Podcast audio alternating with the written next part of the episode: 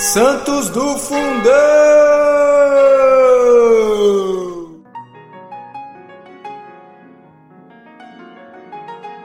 Olá!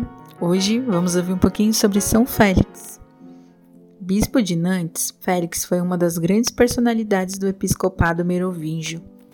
Nascido numa família da Aquitânia, recebeu esmerada educação.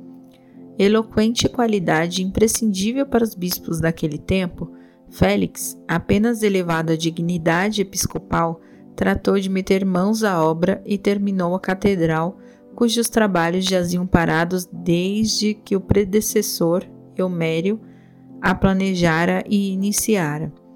Feita a dedicação, cerimônia com que contou com a presença de vários bispos amigos, Félix entrou para cuidar do rebanho, o que fez com grande desenvoltura, zelando pelas almas da diocese.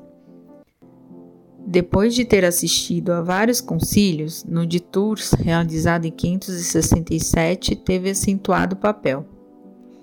São Félix placidamente faleceu aos 6 de janeiro de 582, tendo governado a igreja que lhe coube levar avante por 33 anos, de 549 até o dia em que Deus o chamou para o reino eterno. Disse dele que, por várias vezes, teve de intervir a favor da cidade, parlamentando com os bretões, interpondo-se contra as invasões. Daí o título de que lhe deram de Defensor Civitatis.